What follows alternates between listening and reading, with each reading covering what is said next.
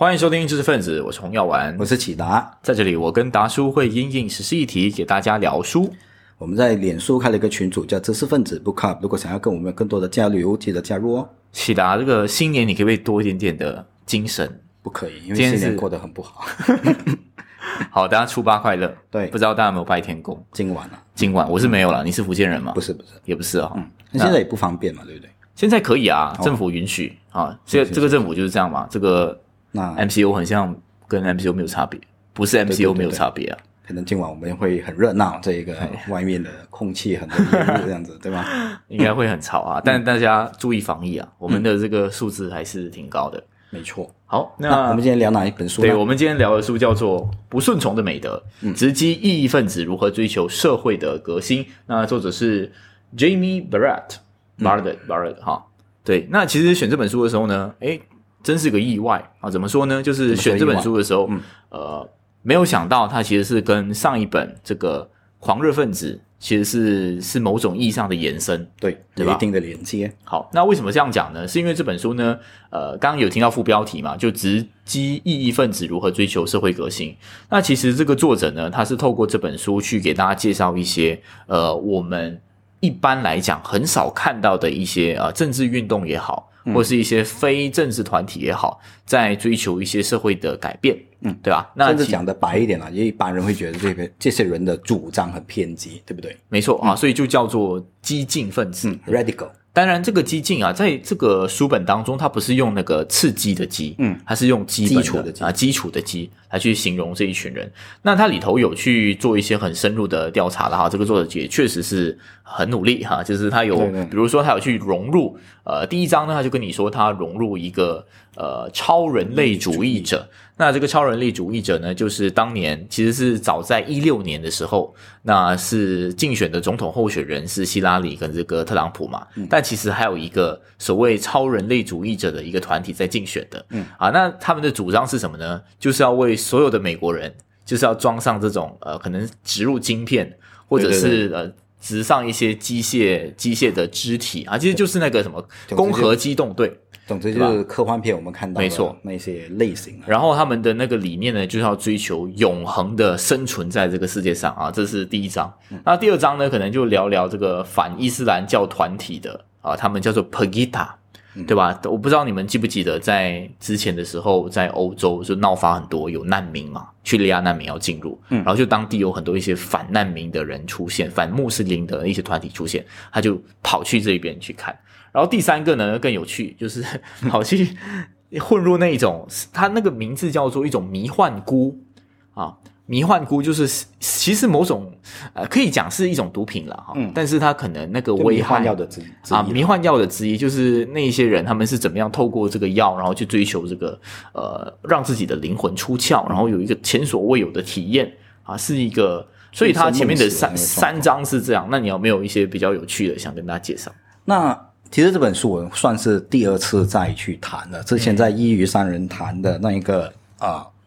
活动当中呢，我已经推荐过这本书。那当然这一本书呢，我也很乐意再去读，因为再读的话，可能现在有更多的不同的体会。那你觉得那个不同体会是什么？那不同的体会，我觉得这这个作者写的东西呢，我之前因为太注重，好像你刚才讲的超人类主义这样子。那其实第一章是蛮吸引我的，怎么样是这样说呢？因为其实我是蛮赞同的。什么意思？因为我认为我们谈很多政策，我们先聊开一下。我们谈很多政策，啊其实我们确实没有往这个方向去设想。就是说啊、因为我们现在都是基于好像好比说弱势群体啊，你是残障人士，我们我们只只能够去讲这个残障人士，我们要给他更多的补贴啊，就是金钱上的援助。那我们从来不会去设想，好比说一个老人家，我们是不是可以把呃社会的资源呢、真的是呃二十亿这样子，我们投放给所有的老人嗯家，都可以装上这些机械的啊。这脚架，嗯，所以我们上下楼梯完全是没有问题，所以你可以你可以想象得到，如果真的有这样子的一种做法，你可以释放多少的人力资源，就重新投放在哇，你这个你你看到我严肃，我看到最有趣的一个部分是，他们当中有很多种改造嘛，有一种是要在自己的阴茎里面放入晶片，然后可以在里面一直震动。哇，你果然就是注记这哦些 果然我是啊第一次读，所以这本书其实是呃，其实刚刚达叔有这个稍微给大家介绍，他其实嗯。为什么会选这本书呢？是因为他很多很耸动的故事。我刚刚其实有讲三个，但是我其实发现他到后来的时候啊，他就会更多偏向于一些呃所谓这些群体的一些内心的想法，跟这些群体为什么会产生这一群人，他就会从一些比较脉络跟架构式的东西去谈对对对这本书。那我这边先讲一个，他在序东当中就有去提到一个观念，就是在作者看来呢，呃，这个世界就是从政者有一有一个理论叫做 Overton Window，就是奥佛顿窗口。嗯，就大部分的这些从政者呢，他们都会离不开他们的意识形态，都是要往中间靠拢。嗯就是这是最多人的嘛，哈，过去。但是他觉得这群激进者其实就是偏离了这个窗口的人，嗯也就是说，讲的更白一点点，他是觉得。呃，在原本的政治操作当中呢，如果你不遵遵循这个窗口，你其实是得不到选票的，嗯你是得不到大家的主张的。但是这些激进，但呃，一个比较矛盾的地方，或是很讽刺的地方是，如果你是跟着那个窗口去实行你所谓的政党的话，那你这个社会其实是没有太多的革新的。对吧？还是用很老套的方法去运行，但反而很多时候就是因为有这些激进分子的存在，所以他们不管不管是好的还是坏的，就是颠覆了我们对原有公共生活的想象这件事情。其实也没有所谓的坏吧，因为他呃作者都讲的相当的公允的，我觉得他就是说啊、只有你不够理解，或者说你不能认同他的那个价值。可是他里面讲那个 Pegida 的时候，他我觉得他呃，他还是会去有去揭露。批判，当然当当然啊，不过我也赞同你讲的，嗯因为他比如说他在讲那个反穆斯林群体的 Pegida 的时候，他会跟你说那一些人是他们是怎么兴起的，为什么他们会开始所谓的反穆斯林，他就会回到上世纪呃六十年代的时候、去讲这一群所谓的白人之就是白人了、哈，嗯。他们有难民来了之后呢，那些自由派就是去帮他们背书，然后当地本来是比较照顾他们的工党。对对对，却也同时就顺应整个浪潮，就就开始忽略他们，所以才使得他们就自发形成一种力量，新的力量，对吧？然后就是到最后呢，甚至是促成了这个特朗普的上台。嗯其实是这个 Pegida 是它连接很多东西，就是包括德国早期，也其实是右翼刚刚抬头的那个叫做另类选择政党 （alternative） 的那个，然后到最后就是特朗普的上台。嗯所以他其实是有跟你讲那个背后为什么他们会形成这样子的一种组织的缘由在里面。对对对。那当然，这本书我们也往下介绍了，嗯他谈到的我们很难去想象的啊、呃一些团体啦。OK，当然最吸引的，刚才你都讲了，超人类那一个对那一章，你最注意就是阴茎那边装就是这个纸 晶片啊，那你应该往下就有他们有这个性爱乐园啊，有点像我们之前所介绍的美丽新世界这样子。对，这个叫杜麦的圣堂啊，杜麦圣堂，你不看这一章呢，你还真的不知道，原来他他不只是谈这一个德国的，应该是在德国啊，忘记，OK 啊，应该是在德国这一个地方的这个杜麦圣堂，就他们是一群呢追求性爱啊自由的群体，对然后他们的形式真的很像我们之前谈的那个美丽新世界的状况啊，然后呢，原来全球啊。不只是在可能在巴基斯坦啊，我读到有点惊讶，巴基斯坦这个回教的国家都有很多这种这样子的部落，嗯啊，然后有两千五百多个。那我看到的那个数据是这样，所以你看到哇，原来我们真的是呃，怎么讲井底之蛙。我觉得要先讲一讲那个社会的构成是怎么样。那我刚刚其他有讲一个啦，就如大家可以回去听《美丽新世界》啦。对对那其实基本上我觉得超像的，嗯，它就是就是一个性爱自由的一个空间，然后在里面呢，呃，大家都要摒弃掉个人的一些想法在里头。比如对，它做一个最极致是，你是不可以帮自己剩菜的。你一定是要为别人来装饭菜，就是要鼓吹一种抛弃自我，然后就是要呃融入整个大群体，然后就是你有这个义务，是别人要求跟你这个发生什么性行为都好，你都要答应的。嗯，不应该拒绝，就是说人人都为别人奉献，所以在里头呢是没有啊。这一个父母的这种想法啊，对不对？嗯然后孩子都是共同的这个社群的带大的，对，啊，所以呃，他们认为性本来就是人生的一部分，嗯只是我们现在很多的社会的规范，我们把这件事情呢看得它是污秽的，然后远离了它。那我们认为呢，如果小孩子在这种性开放的啊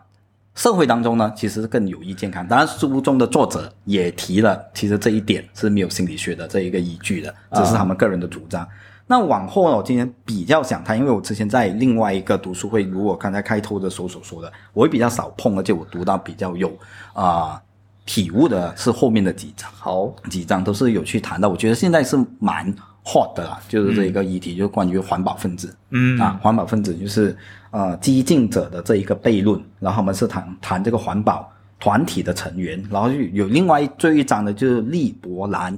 就是一个自由意志者。什么叫自由意志者的总统呢？他其实是一个非常微型的小国，原来全世界只有一个地方啊，就是就是靠就啊，等下我再找一回啦，就再靠近这个啊埃及那一边呢，有一块地方呢，它是一个沼泽地，嗯那只有七平方公里，然后唯有这个沼泽地呢是没有这个国家的这一个主权的宣传的，哦所以就有一批人就跑去，哎，因为根据联合国的这一个宪章的讲法，谁率先去所谓的插旗。宣称我是有这个主权的这一个所属权的话，你就是那个国家的、呃、就这样领导人。子给他找到一个国家，没有找到一块这样小的地方，可以建立一个对，因国为是一个家的地方。没有人要要要的一个、哦一个地方我们就想去那一边的建立自己的国家，所以我们是一个在网络上面宣称，因为其他国家看到你们这帮人又发神经，不能看干什么，所以他们的这个啊、呃维特。应该是叫维特这个总统啊，自己宣称他是这个选出来的总统，啊他就是一个线上国家的总统。嗯然后人家就在不断的，这样有一些啊、评论员就讲，其实这个理念是成立的，然后他们是啊、主张什么东西呢？是主张政府尽可能的小的一个部分啊，然后啊、所有的你可以来去自如，你没有义务，就是他们怎么样去缴税呢？你想给多少你就给多少。然后国家呢不会提供你基本的这一个服务，如果例如你想要这个啊、学校啊，你想要退休金啊，全部东西都是你自己买的。嗯，，OK？所以啊、哎，这样这样子听起来对，也有一点恐怖，也有恐怖。就是很像那种好像公共卫生的，好像比如说消防员啊、对对对。警察都是要买的嘛。啊，等于是啊，他有另外一套讲法，对，哦另外一套讲法。OK，然后呢，就是有一般这样子，你你看起来就非常的很很可笑，不可笑，很滑稽啊。就他们一群人就很非常支持这些理念，然后他们每一个人呢，除了这个韦特是被啊就选成了是总统之外呢，他们每一个人呢，他们交谈的时候就讲，哎，洪耀部长，你作为这个内安部部长了，你怎么样看待这件事情？那就问，诶，启达经济部长你好啊，他们就一群这样子人。每个人都是部长吗？，对，因为他们是这个利利伯恒国家选多少个人啊？就他们大概去选二十多个人，因为这个哦啊、作者这也是左这所就会混进去嘛，就是 去访谈嘛，他每一章其实就是进入这个没团体当团体当中，看我们的生态啊，我们怎么样去进行活动，所以在那一章就有很多这样你觉得哎很有趣的一一段，他们还煞有其事的开那一种啊、记者招待会啊，然后就动不动就哎。巴基斯坦那边好像是愿意跟我们建交哦，所以我们就飞去巴基斯坦那边跟那个总统啊，这聊一聊我们建交的可能性这样子，所以就有这些相当有趣的那一个画面在了。对，哎、但其实我觉得，呃，就是这作者其实我觉得他有点像打 game 的一个概念，就这群人真是挺有趣的。就是我们一般上啊，要要追求一些新的社会的秩序，我们就是玩游戏嘛。可是这一些人呢，真的是在整个世界的角落都找到自己的呃。比如说你刚刚讲的那个最后一章的寻找利伯兰，嗯，他就是在这边找到他一个可以建立自己游戏帝国的一个想象，这样子啊、那我这边也稍微去拉回去来聊其他的面向吧。可以，可以。其实有一个部分，我觉得是因为对付这种激进分子，其实那个呃，你要去纠正，比如说那个 Pegida，他们就很担心当年他们会不会有很多呃英国的那一些人啊去加入伊斯兰国，所以他们其实是有去呃成立一个组织叫做 Contest。就是一个预防当地的人，就是会有一些不健康的思想。然后当初他其实有他他的利益是良善的，就是希望可以避免很多的那些年轻人，或者是当地的一些被受到排挤的穆斯林，他们就会抛弃自己呃这个英国，然后去跑去这个叙利亚嘛。嗯，所以他们就会做什么呢？他们会做很多思想审查的工作。就是比如说啊，我这个认识启达，然后我我听到启达说一些这个伊斯兰教一些很好啊啊一些主张，那我就要举，我就会举报去这个 contest，然后我们就会去找这个启达问话。对对，那那反而就是过后就是给很多当地的人去去去去想一个问题，就是这种激进分子的主张，呃，政府如果介入的话，做很多的这个思想干预的部分，那我们言论自由、我们的思想自由还存在吗？但是另一方面，如果你不去干涉的话，那结果就是伊斯兰国更壮大，嗯嗯。这种情形。那当然，之前我读这一个第二章的时候呢，可能就对于整个欧洲或者美国的那个局势，呃，没有太更多的那个了解。那现在我会反而会这样子去看整个的问题。怎么说呢？就是，呃，如果政府在这一个移民政策方面呢，它其实抓的怎么样讲啊？不严谨的话，越来越趋向放松。你看现在啊，拜登政府上台了，确实是有这个趋势，就是会进一步的啊，把原来的一些移民。啊，或者是说啊，非法的移民啊，当然就是把有这样子的主张，就是要把他们全部转正啊，你直接的变成了这一个啊正式的美国的国民。那其实这一点先不要说是呃美国当地原生的国民是会有反弹，其实更大的反弹可能是来自原本的那个合法的移民，因为你原本合法移民是费尽的这个心思，然后去才得到这个合格的这个国民的认证嘛，对不对？而你现在一个政策上来哈，你。像我，我现在变成这个国民的这一个啊，不是变得很不值钱了嘛，对不对？那就有这样子的不公平啊，不公平，对，或者是不值钱，就是这件事情，这种思想要不得，自己做到了不要给人对对对啊，确实是有这样子，就另外一一批的那一种反对的意见就是这样，但啊，你无。就怎么样说呢？你如果无限的宽松化整个的这个移民政策，确实就会有。如果你没有去做进一步的咨询，或者是跟这个选民有更多的这一种共识在的话呢，啊，社会问题是一定会产生的。然后甚至你啊，我们认为最极端的那些思想就找到它的温床。我现在反而会用这个角度去看回整件事情的那一个发生的脉络。嗯，那啊，可能我再往下谈，我先谈。啊，我自己感兴趣的那几几个面向，OK，那我先谈这个性爱的那一点，OK，性爱的这一个天堂的这一点，为什么我特别想谈呢？当然，我觉得大部分人应该是最感兴趣的。那啊，他们是有怎么样的一个想法呢？就是他们当然就有一有一个类似教主这样子的一个核心人物，然后啊，作者去访问他们当地的这一个啊。怎么样讲生活的时候呢？大概是进驻了他们当地的村，然后他们啊，其实不只是我们当外人会不断的强调，他们性爱自由啊，然后他们的那个性的形式啊，跟我们有别于一夫一妻啊，或者正常跟啊别人交往，然后才能发生性行为的这个面向。那其实他们的整个的社区的理念是要怎么样讲啊？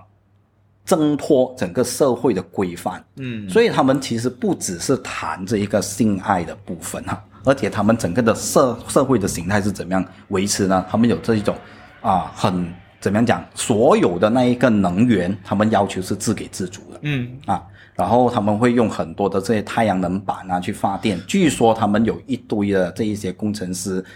认同他们的理念呢，他们就进入他们的这个社群当中，然后呢，啊，用他们的形式去过活，然后他们形式过活呢是怎么样呢？早上起身，他们就要做这个冥想啊，做，然后呢，有一批人就是你看你自己能力怎么样，然后。啊，你就安排做什么工作，然后他们会有一些借贷团的，是，就你可以进来参观，哎，看看你是不是认同我们的这个生活的形式啊的我们的理念。然后这些有能力的人呢，就看到我回到来了，他们可能就会想到很多的办法，除了制造这个太阳能板之外呢，你的厨余怎么样把它吸吸纳回来、收归回来？然后我们据说是能够呢无限的产生这个能源的，所以它这个厨余你把它。怎么样讲？处理了之后，他们就开始产生这个甲烷嘛，OK，然后又可以产生能量。但是作者就说，他去看这个设备的时候，刚好那一天呢，这两个设置，这两个设备呢都不能操作了，所以就开始有点怀疑，嗯，你讲的有没有这么神？就是他们还是需要呢去外面买他们的这一个啊。食材，然后还有部分的这个能源还是要靠国家的。我记得在那一章的时候，那个教主不是有发表一些，他好像是每一个星期都会有人提问，对对对，然后就有一些就教主这个这个作者好像是提问了一些，都 ban 掉，都 ban 掉，他就问你你们你们你们要怎么扩大你们的群组啊？你们这个主张性这么自由，那跟这个世界上的基督分基督教跟这个伊斯兰教都抵触，要怎么样？他就 ban 掉了。然后有啊，有人问这个。呃，其实这个东西是什么？他说我的世界观呢，就是跟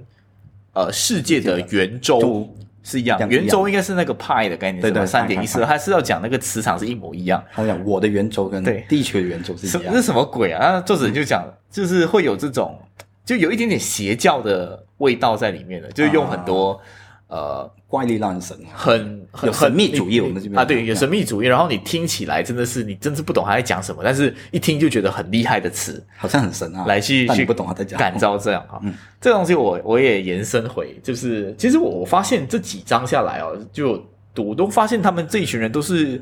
都有这种追求。呃，比如说没有我啊，然后神秘体验这个倾向，嗯。因为很像那个我讲那个魔幻菇也是这样，对对对。那，魔幻菇它是更特别的，就是呃一开始的时候，这个作者是没有吃这个魔幻菇的，嗯，然后别人就有吃嘛，然后他就问他感觉怎么样，他就讲这你没有办法问我感觉是什么，你只能问问题，然后我我只能回答是还是不是，嗯。啊，就比如说是不是像大便的味道？不是。啊，这就只能够回答是或不是，嗯。他就是说你完全没有办法用语言去形容。这个魔幻菇吃下去过后，那个心灵跟呃外界的那个那个连接连接是什么、啊？当然话是这么讲没错啊，但里面也有一些描述。他就说吃下去之后呢，你会感觉一切都是跟你的生命有关的。比如我现在这个桌子上这个杯子，哦，这个杯子。我突然间感觉它跟我的生命是一体的，它是会讲话的 哎，它是有生命的，它就就是它里头的那个描述，就是说吃了魔幻菇的人都会陷入这样子的对一种状态。那作者到最后呢，也吃了，尝试尝试不是，大家就觉得嗯也还好，但我觉得就是呃，但他这个活动他也没有说自己就是呃娱乐用了哈，呃，确实作者给这个组织的肯定是，如果你要体验的话，你可以去这个组织，他们也很像也有开放一些名额，就是每个星期有一个嗯体体验验营啊，体体验验营啊体验营，所以在他的那个帮助之下呢，他会想办法帮你这个。呃，让你的心灵啊进入那个很很匪夷所思的状态，就是用这种方法来去帮你达到一个很有趣的状态。那这个部分，我想讲一个很有趣的一个，我听过一个讲法，嗯，其实啊，呃，其实很多人都是在追求这种出神的状态，包括你知道谁也是在追求吗？就是那种冥想的冥想对对那种呃僧侣，他们就是用苦行僧的方法，希望灵魂可以修炼到那个状态。对对，所以啊这些魔幻菇啊，或是吸大麻的人啊，他们不过是借助了一点外力的帮助，来达到那个出神的哦。状态而已。所以那本书我忘记了叫什么名，但他的观点就是其实没有差别的，OK，你不用把那个殊途同归。啊，殊途同归的，你没有必要把这个。贬呃太低。大麻的还是魔幻国人贬太低，因为嗯僧侣其实也是追求这种出神状态。啊，有道理。啊。当然，这个不是鼓励大家吸毒，我只是分享一个，确实我觉得有听起来很怪，但是又有道理的一个没错。那书中其实不断的强调一点啊，就是我们当代人很多时候我们会把很多的行为看成是非常的偏激，当然他当中是有他的理由在的。为什么我们会认为这些呃思想是很极端啊，或者是我们很难以接受？那待会我会分享这一点，我觉好得啊，这是我重新读的时候，我看到，诶，原来作者有提出很多相关的他自己的一些点评啊。嗯，那啊、但是很多的行为是现在我们觉得不恰当，嗯但可能过了一段时间，它未必是如此。所以我们要怎么样去？我们反而怎么样可以看到未来世界的可能性？反而是应该是从这一些这个这个我可以补充一下，因为其实作者一开始就讲，在大概是一九多零年代，是一八多零年代的时候，那种要求要国会啊，它有一个名字是米尔顿是吧？嗯，啊，他就是有一些呃，我们现在社会的主张，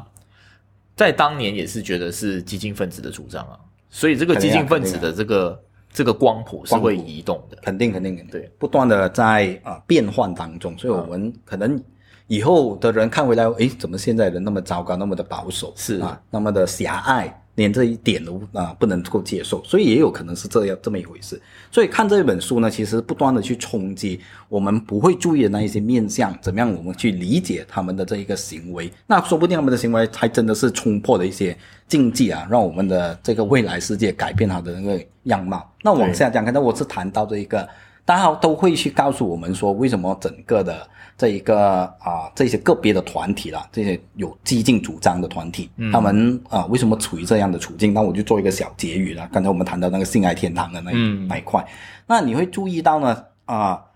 当然它不只是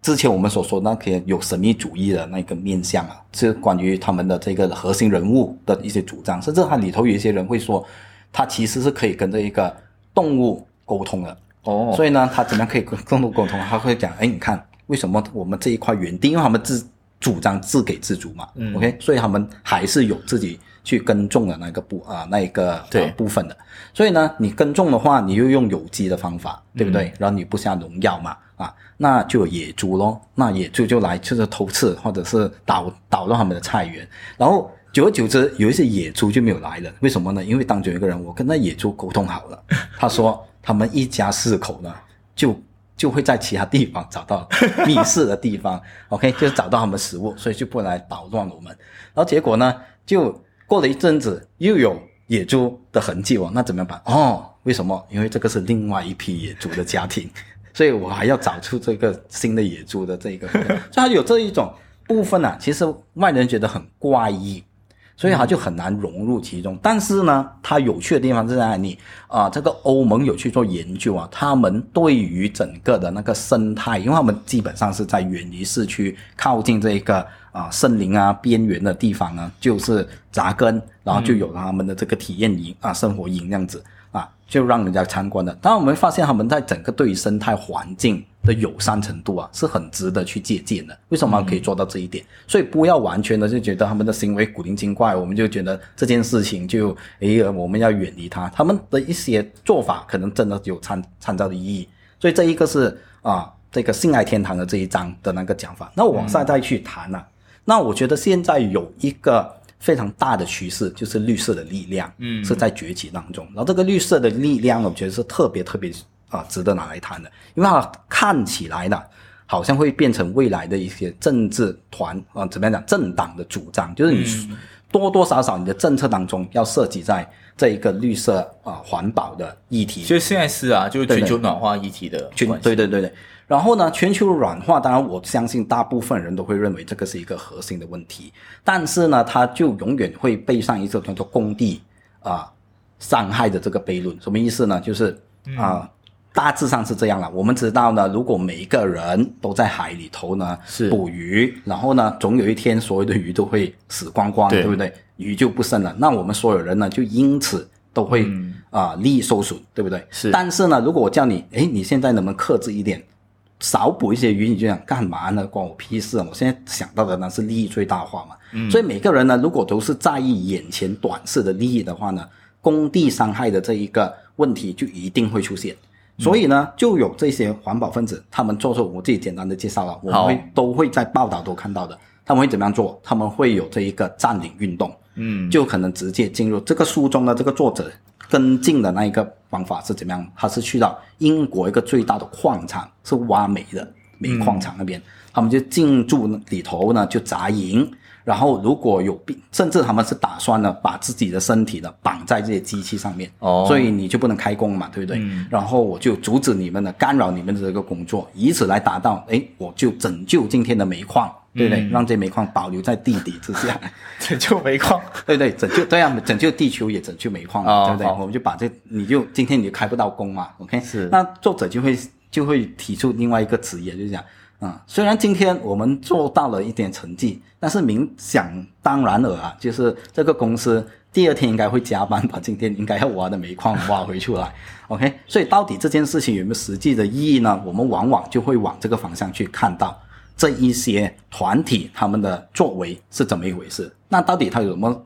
啊、问题呢？就同样，你可以想象得到吗？那确实啊，其实在这几章故事当中，真的是还有很多蛮多的主张是 spark 到你的，很像你刚刚就讲那个环保。那我这边也分享一个里头，就是关于这个数位时代的。那其实我们都知道，网络的兴起，其中一个最好的工具就是我们都已经可以直接面向群众了嘛。那过去我们可能需要政党去收集民意，然后去推一些政策。那在意大利呢，就有呃这样子的一个人物存在，他其实本来是一个谐星，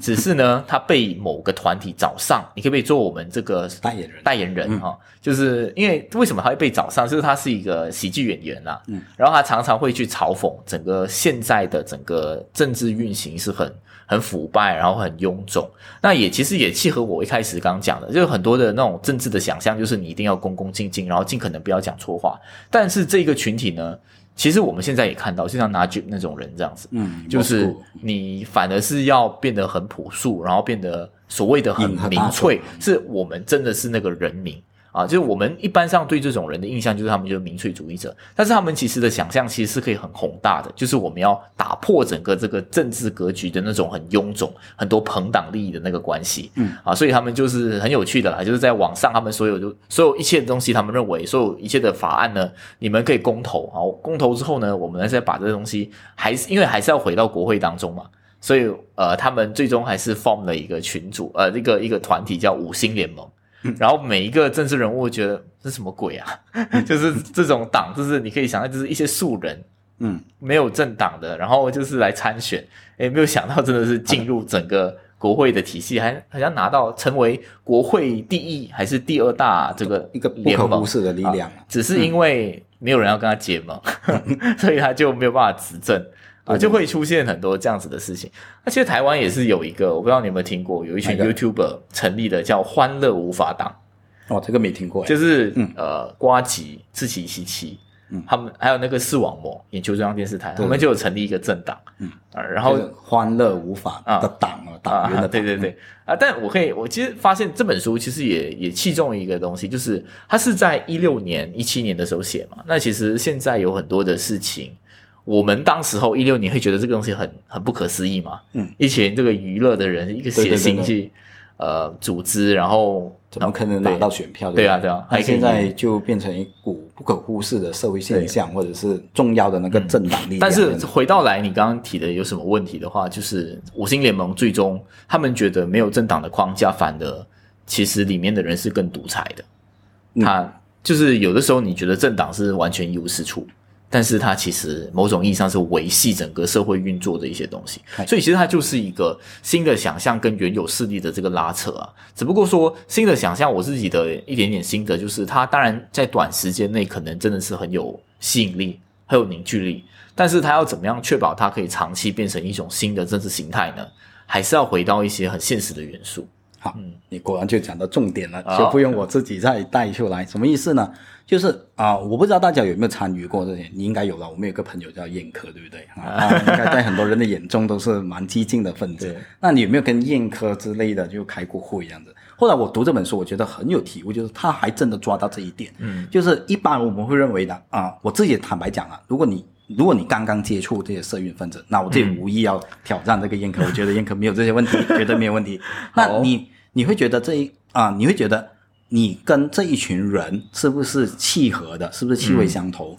很关系到他们的运作模式。嗯那如果你觉得这样子的运作模式很吸引你，你会继续的参与。那你觉得格格不入的话呢，那你就会呃开始唾弃，远离这样的一种活动。那具体是什么？具体就是，就刚才我要讲到的就是他们的那个运用模式，因为他们有一种叫做都习惯叫做啊叫做表怎么样共视觉。哦，啊，就是这么一回事，就是啊你会注意到很多团体啊，其实他们会强调我不是领袖，就好比如说啊我们问，哎燕科你是不是青年领袖？燕科哎不要这样讲，不要这样讲。哎，对对对对，很像他我只是啊，我只是做我自己的义务嘛很，像他们都不叫自己政党，所以我们是一个运动。运动，啊没错啊，我们只是做我们的尽我们的责任，做我们的义务。但是呢，你会发现到，如果记者来的话呢，还是找他，为什么？因为他是核心人物，他其实是啊能够说话啊说的怎么样，说得上话的人。好，那刚才我就提到这个共识觉，就是一个非常有趣的一个他们在做决定的时候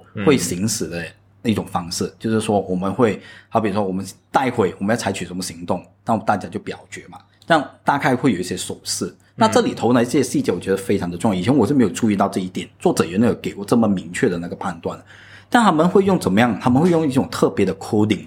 就是说，好比说你会用很多左派的呃讲法，比如说啊，这一个我们就要打倒资本主义，对不对？那如果你是一个啊市民的话，你那什么公什么鬼啊？什么东西叫资本主义，对不对？可能你他们就会用什么啊词汇呢？我们不能够被这些媒体主流媒体的文化霸权啊，就是垄断我们的这一个话语权。那外人讲什么东西是文化霸权，对不对？啊，什么东西是主流媒体？因为电视机电视机嘛，所以他们会用这一种讲法是去表决，但外人就很难进入。那更重要的是，因为你是表啊、共识决嘛，OK？你有没有注意到它跟一般的民主程序少了什么什么地地方？就是你的匿名的部分就不见了。匿名是有利于不是匿名，匿名就是哦啊，anonymous 啊，就是把你的名字省略掉。我们投票是不不用去交代我们投给谁的嘛，这一点是其实非常重要。为什么呢？因为你在这种场合当中啊，往往我们都是因为道德的感召，我们就进入这个团体。但是我们现在要做的是一些实际的决策。OK，那你又是因为道德的感召，你出现的这个会议，你能不能讲一些你明知道如果讲了出来，好像是道德上面说不过去啊？比如说，我们这个时候是不是应该要妥协呢？我们这个时候是不是应该要呃认清现实？哎，你敢这样子讲话，每个人自然就用怪异的眼神看你嘛，真的是很太糟糕了，对不对？所以往往你在这一种公开的表决当中啊，你只能够越跑越道德啊，对不对？对然后你只空在比拼，嗯，我们现在没得退了，我们一定要走得更近、更呃近。所以呢，当你是第一轮的时候，你是得出这样的决议，对不对？然后你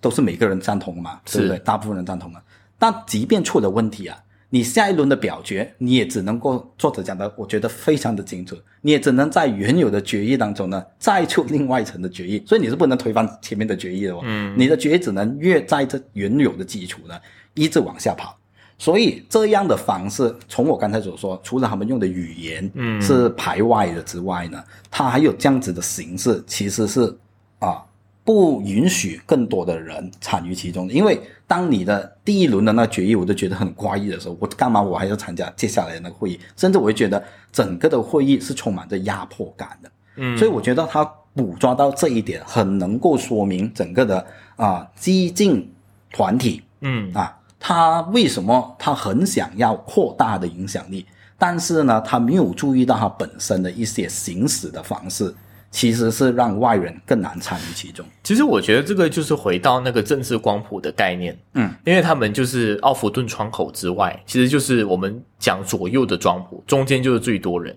然后你越搞意识形态往左或是往右的话，那其实一来的问题就是少人会参与，二来问题我觉得就是所有一切问题都道德化的时候，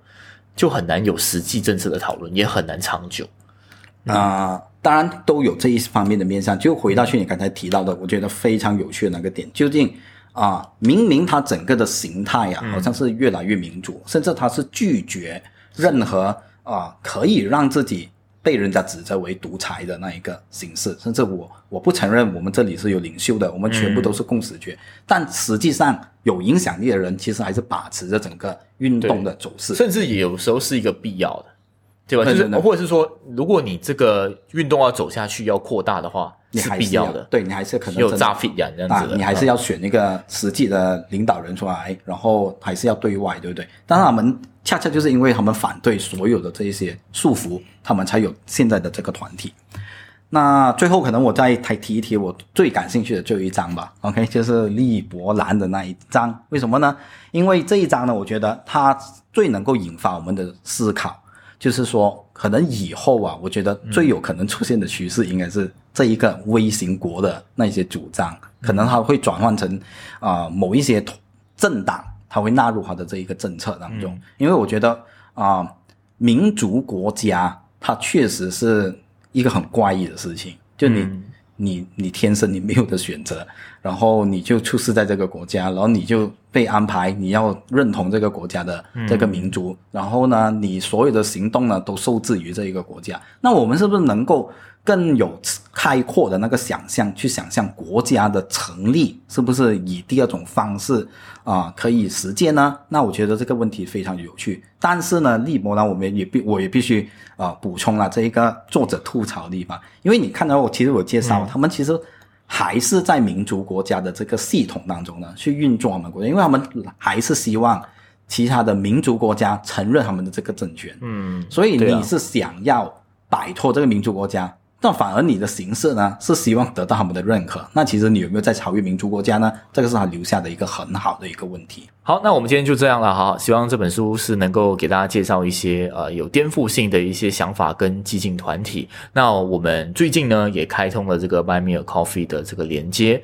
那如果你喜欢我们的节目，觉得我们讲的还可以的话呢，就可以呃买一杯咖啡来支持我们。没错，那或是成为我们的会员，对吧？对对对。那我们每个星期都会有一些不同的一些另外的节目。好，敬请期待，就这样，拜拜。拜拜